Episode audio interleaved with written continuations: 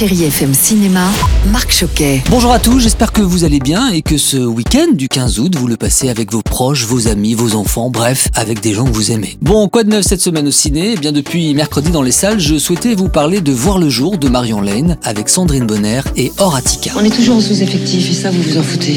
C'est toujours resté à l'écart, alors continuez comme ça, c'est mieux. Je crois pas, non. Il portait encore des couches que moi je mettais déjà des bébés au monde. Jeanne, interprétée par Sandrine Bonner, travaille comme auxiliaire dans une maternité de Marseille. Nuit et jour, Jeanne et ses collègues se battent pour défendre les mères et leurs bébés face au manque d'effectifs et à la pression permanente de leur direction.